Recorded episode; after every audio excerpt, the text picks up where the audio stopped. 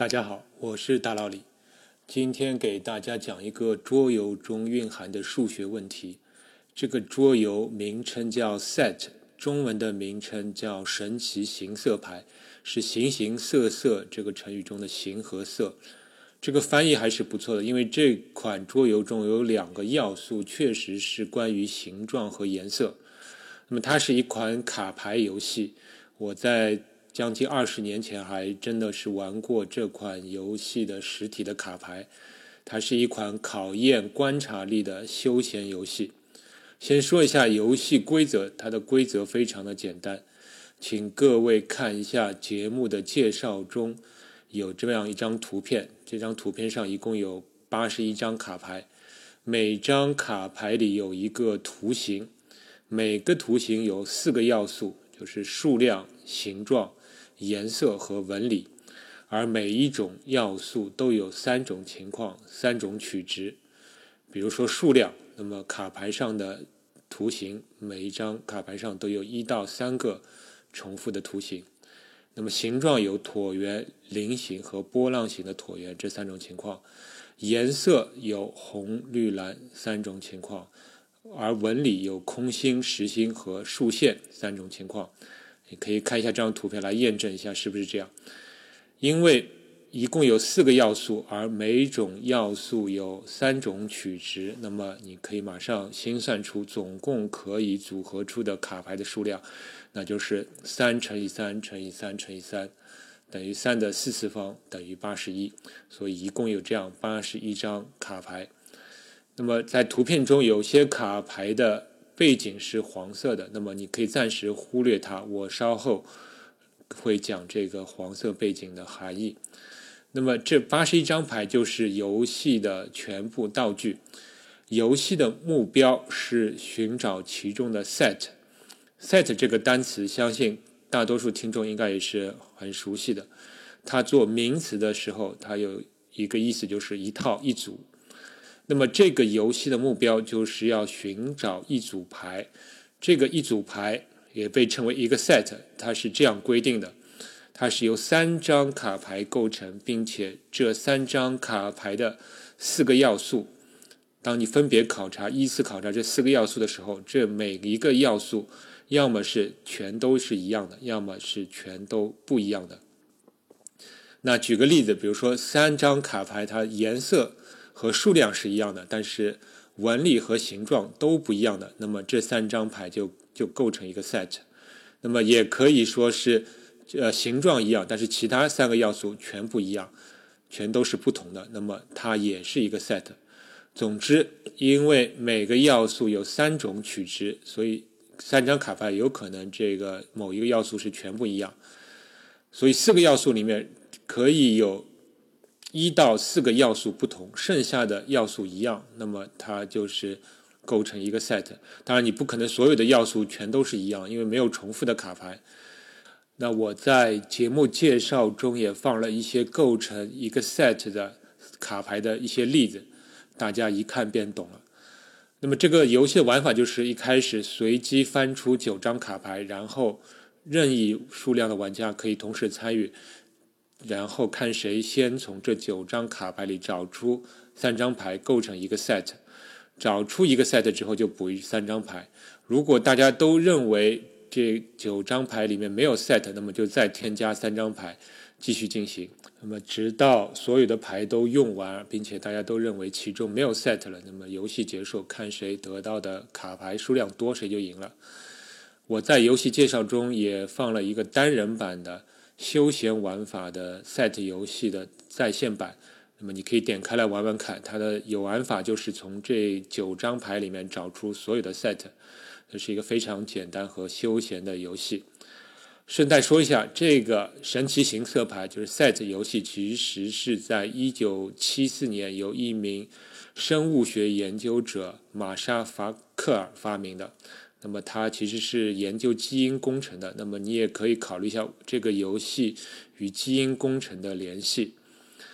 Set 游戏的规则介绍完了，那么我们来说说这个游戏中的数学问题了。之前我说了，在桌面上只有九张牌的时候，其中不一定能够找到一个 set。那么问题来了，最多会有多少牌使得这些牌当中没有 set，或者说至少要有多少牌，其中一定会有三张牌构成 set。那么这两个数值其实之间相差一了。数学中我们一般考虑的是前一个数值，就是最大的其中不存在 set 的这样一个牌的数量。我相信很多听众，因为你已经看过卡牌列表了，所以你想用肉眼来试试看，去一张张去找这些牌，然后看看能不能找出一个最大值。但是我可以告诉大家，这个问题仅凭肉眼观察，你要找出这个正确的最大值是相当困难的。你稍微尝试一下，你会发现它的难点在于这个游戏中，你任意取两张卡牌，这两张卡牌都可以处于一个 set 中，就是不存在说有哪两张卡牌是不能组合在一起的，并且任意两张卡牌如果确定了，那么它们。仅仅只可能与另外一张卡牌构成 set，因为这两张已有的两张卡牌，它四个要素要么一样，要么不一样。那么这两张卡牌确定了，那么第三张牌其实也就确定了。只有唯一的第三张牌可以跟这两张牌构成一个 set。那么你手动求解的时候，你每增加一张卡牌，你就需要考虑这张卡牌与之前所有卡牌的一一组合，然后你要把这个。剩下的可能产生 set 的卡牌排除掉，然后再从剩下的牌中加入一张。那么，当你牌数越来越多的时候，你这个步骤就相当繁琐，你每次要检查的这个组合就会越来越多。而且，即使你完成了一轮检查，你也不敢确定说你得到的牌卡牌数量就是最大的卡牌数量，因为你之前有多种选择的时候，有可能你改变一下选择，那么你会不会使你最终的？得到的卡牌组合数量会更多呢？你也不知道，对不对？所以你这样手动求解是非常困难的。那么我可以告诉大家这个问题的答案就是二十。那么请大家再看一下节目介绍中的这张图片，其中有二十张卡牌的背景是黄颜色的。那么这二十张卡牌中是没有任何的 set 的，你也可以去确认一下。历史上，这个结果最早是在一九七一年，有一个名叫朱塞佩·佩莱格里诺的人用数学方法论证并证明的。那么有意思的是，这个人在证明的时候就说这个问题将来是可以做成桌游的。那么确实，在四年之后，一九七四年，这个 Set 游戏被正式的发明出来了。那以下来介绍一下数学家是怎么思考处理这一类的问题的。首先，当然得进行一般化。原版的 Set 游戏中，你很容易看出有这么几个参数。第一个是每张卡牌有几个要素。那么原版游戏中是有四个要素。啊，你也可以把这个四个要素改成五个、六个，或者减少一个、两个要素等等。第二个参数是每个要素有几种取值。原版游戏中取值数量是三。那么你也可以扩展成四五六，这样没有任何限制。还有一个参数是多少张卡牌构成一个 set。原版游戏是三个卡牌三构成一个 set，但是这个参数是有点依赖于第二个参数的，就是参数有多少种取值。那么你这个参数要小于等于单个参数的取值数量的时候。才能保保证这个全同或者全不同，否则的话，你多少就得修改这样一个游戏的规则。那么我们在今天的讨论中，我们就把第二个参数，就是每一个要素的取值范围固定为三，也就是说，每一张 set 卡牌中的每一个要素一共有三种取值，并且把 set 的卡牌数量也固定为三。因为这样来说，这个游戏规则是最为简洁的，就是我们就是一个 set 中的卡牌，就是要么全同，要么全不同，而且全不同的情况下，正好就是用到了这个要素的全部的取值。那么唯一变化的参数就是要素的数量。我们讨论，当这个要素的种类数量不同时，这个不含有 set 的最大的卡牌数。那么这类问题在数学中被称为 cap set 帽集问题，就是帽子的集合的问题。那为什么会叫这个名字呢？我还稍微考证了一下，其实这个 cap set 这个概念是来自于仿射几何中的概念。仿是模仿的仿，射是射箭的射。那么在仿射几何中，这个一组不在一条直线上的点，我们叫做 cap set；而如果是在一条直线上的点，那么就不是 cap set，有有有时候会叫做 line set，就是在一条线上的点。因为这个 cap 在英语中还有一个意思，就是覆盖。盖住的意思。那么不在一条直线上的点的话，那么它会构成一定的面积，对吧？它可以盖住一定的东西，所以我们把它叫做 cap set。那你可能又会问了，这个 set 卡牌游戏这样一个问题，怎么会变成一个几何中的问题呢？那么这就更加有意思了。那么我们下面就来讲一讲，就是为什么 set 卡牌游戏它其实是仿射几何中的一个问题，一个概念。首先，我们要把这个 set 游戏中的每一张卡牌看成一个点或者一个向量。那么向量是在这个物理当中就是有方向的量，在数学中我们把这个向量的概念是大大的抽象和简化了。在数学中，向量的定义其实就是一组有序的数组。有序的一组数字其实就构成了一个向量，而这组数组中的数字的个数就是向量的维度数。比如说两个数字一二负一零这样一两个数字构成一组，我们就可以认为是一个从原点出发指向这个对应坐标位置的向量。比如说一二，我们就可以说是从原点出发指向坐标一二位置的向量。所以我们有时候也会说这个复数，就重复的复啊，就复数是与二维的向量是等价的。那么我们来看这个 set 游戏，set 游戏中我们也可以发现，这 set 游戏中的每一张卡牌其实对应了一个四维的向量，因为我们可以把每一张卡牌的四个属性规定一个顺序，比如说形状、颜色、数量、纹理等等。那每个属性的三种取值，我们可以用。一到三来表示，或者是用程序员更加习惯的这个零到二来表示，就零一二对对应的三种取值。那么这四每一张卡牌其实就对应了一个四个数字所构成的一个组合，对不对？那比如说零零零零零一二二零零零等等，其实都是唯一对应了 set 游戏中的一张卡牌。而且任意一张卡牌也只会唯一对应一个四四个数字构成的数组，所以我们就说这个 set 里面的每一张卡牌其实是一个四维的向量。当然，你也可以认为这这个数字其实一个四维的坐标。那么这些卡牌就是四维空间里的点。那么接下来再讲一讲这个仿射几何。其实仿射几何与我们熟知的这个欧几里得几何。很像，跟这个坐标系非常像，但是它其实只是从当中取消了很多东西，拿掉了很多东西，比如说拿掉了原点，还拿掉了一些这个距离这些东西。那么它进一步抽象了点、线、面这些概念。比如说，我们都知道这个两点是确定一条一维的线，那么三点能确定一个面，四点能够确定一个三维的形状。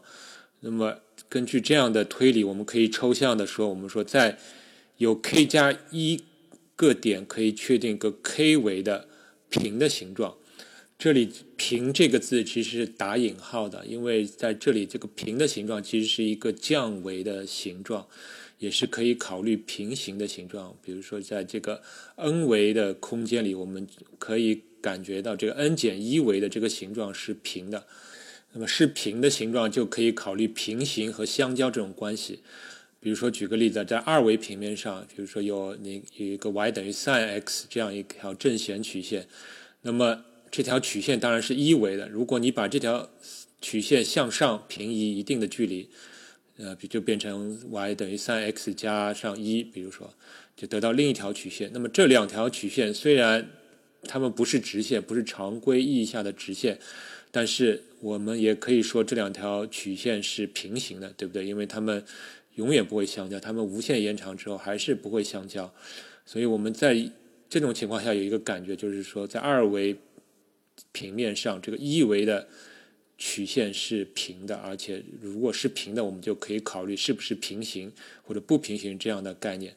同样的道理，如果是在三维空间里，那么我们也可以考虑两个面是不是平行。但是这种这种情况下，这个面不一定是我们平时熟知的那个真正的平面，它其实也是可以是一一个曲面。这个曲面平移到另外一个位置的话，那么我们也可以说这两个曲面是平行的。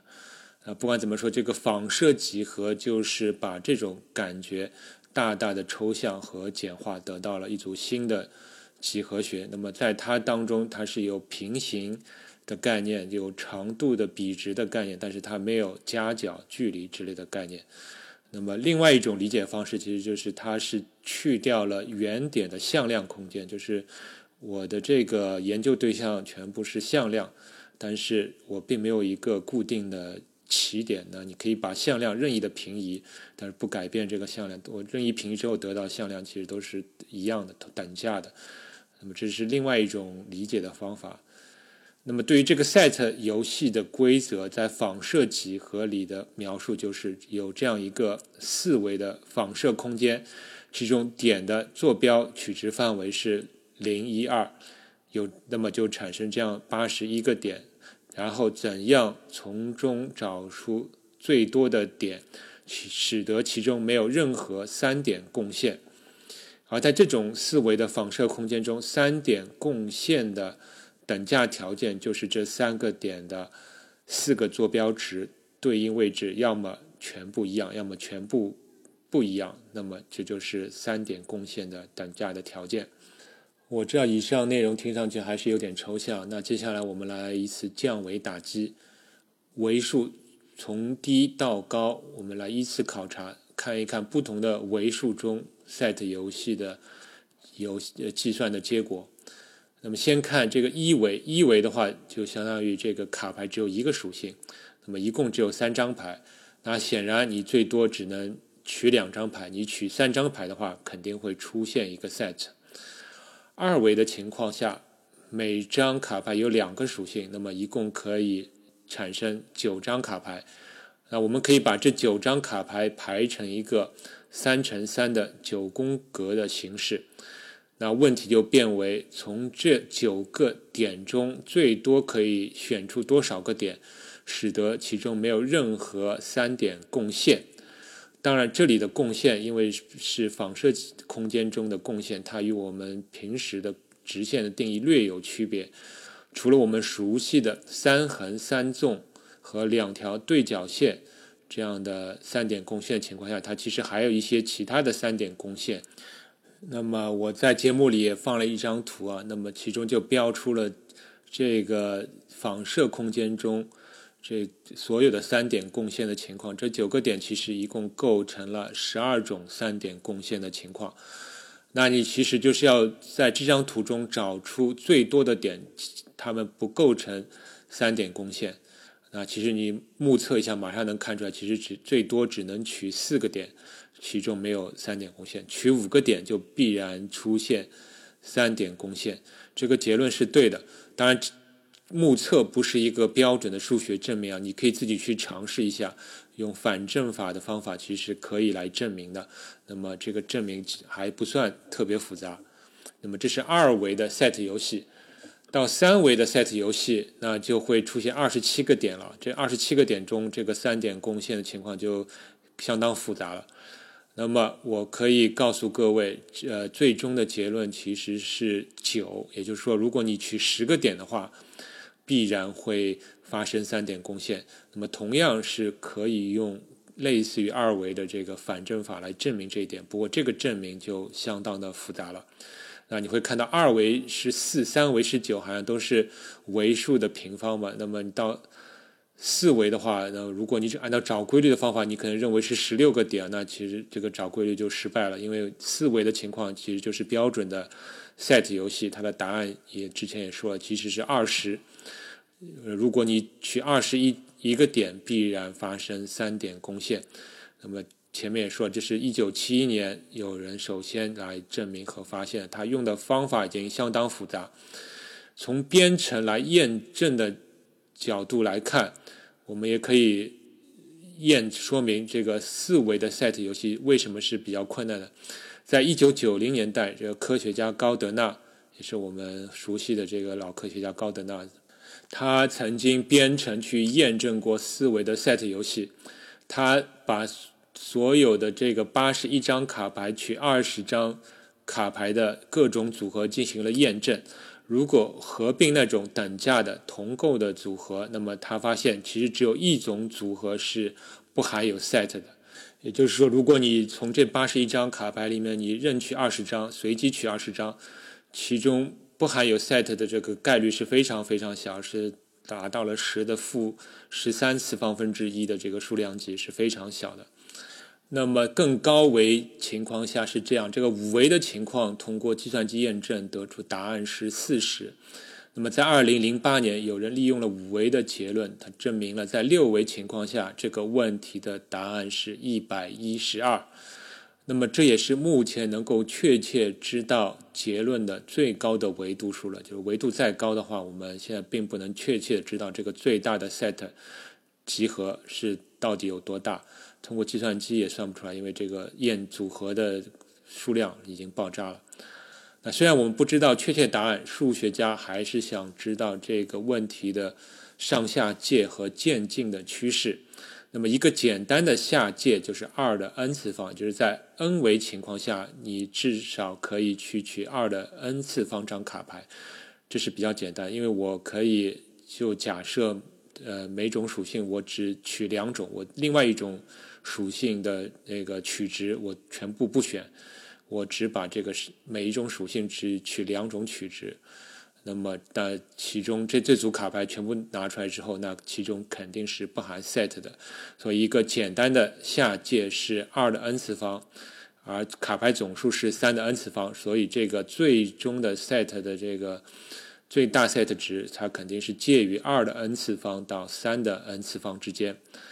那一九八四年，有人证明了这个 cap set 的大小是比三的 n 次方要低阶的一个无穷大。也就是说，当维数越来越多之后，这个 cap set 帽级的大小去除以全体的点数所得的比值是趋向于零的。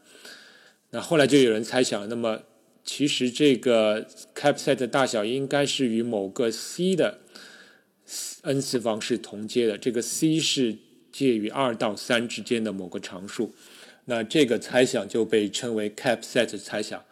这个猜想曾经是家性组合和拉姆齐理论中的一个非常重要的猜想，包括像著名的数学家陶哲轩，他曾经在二零零七年的一篇博客中也讨论过这个猜想，还说这是他最喜欢的一个开放的问题。而这个问题终于在二零一六年被三名研究者证明，也就是说确认了这个 n 维的 cap set 的大小，它确实是与 c 的 n 次方同阶，并且 c 是介于二到三之间的某个常数数值。那具体到已知的最好的下界和上界，那么这个 c 目前是处于二点二二零二到二点七五六之间。也就是说，n 维的 cap set 大小，那么差不多是这个二点二二零二的 n 次方到二点七五六的 n 次方之间。呃，值得一提的是，这个下界二点二二零二其实是去年由 DeepMind 公司推出的一个 AI 软件 FunSearch 发现的。这个 FunSearch 的原理其实也很简单啊，就是我们都知道，这个 AI 并不擅长做数学题，但是 AI 非常。擅长编程，所以对 cap set 问题，我们就不让 AI 直接去回答这个问题，而是让 AI 去写程序，去构造最大的 cap set，并且我们通过某种反馈机制去告诉 AI，那么你这个程序到底好不好，是比上一个算法更好还是更差了？那么通过反馈之后，AI 就可以继续改进程序，输出新的结果。那么我们再继续反馈。这样，经过多次的演化，最终这个 Fun Search 就找出了一个突破以往下界的 CapSet。啊，这个分 search 其实就是 function search 的一个缩写啊，因为它其实是不断去寻找更好的这个程序当中的函数算法。好了，关于 CapSet 的问题，我就介绍到这里啊。我比较惊讶，就是这样一个看似简单的排列组合的问题，其实背后还是蕴含着非常深的数学知识，而且这个知识还是在很多数学领域中是有应用的。有兴趣的听众可以自己去研究一下。那么节目最后给大家留一道思考题，它还是一款桌游中的数学问题。这款桌游叫《大宝宝可梦》。那《宝可梦》是日本的一部动画片啊，曾经被翻译成《宠物小精灵》《口袋妖怪》《神奇宝贝》等等名称。那么现在确定的官方的翻译叫做《精灵宝可梦》。而其中最主要的精灵角色就是皮卡丘。说皮卡丘，我相信大多数听众都应该知道了。那么，大宝宝可梦就是基于宝可梦这个 IP 的一个桌游，它的规则也是非常简单。其中有一些卡牌，每张卡牌上有七个不同的宠物小精灵，并且每两张卡牌之间恰好有一个相同的精灵，就是说你可以。任意取两张卡牌，这两张卡牌之间恰好都会有一个相同的宠物小精灵，不多不少。那么游戏玩法就是说，每次翻出两张卡牌，看谁先喊出两张卡牌上都有的那个宠物小精灵的名称，谁就赢了那两张卡牌。那么最后看谁赢的牌多。那么这规则就是这么简单。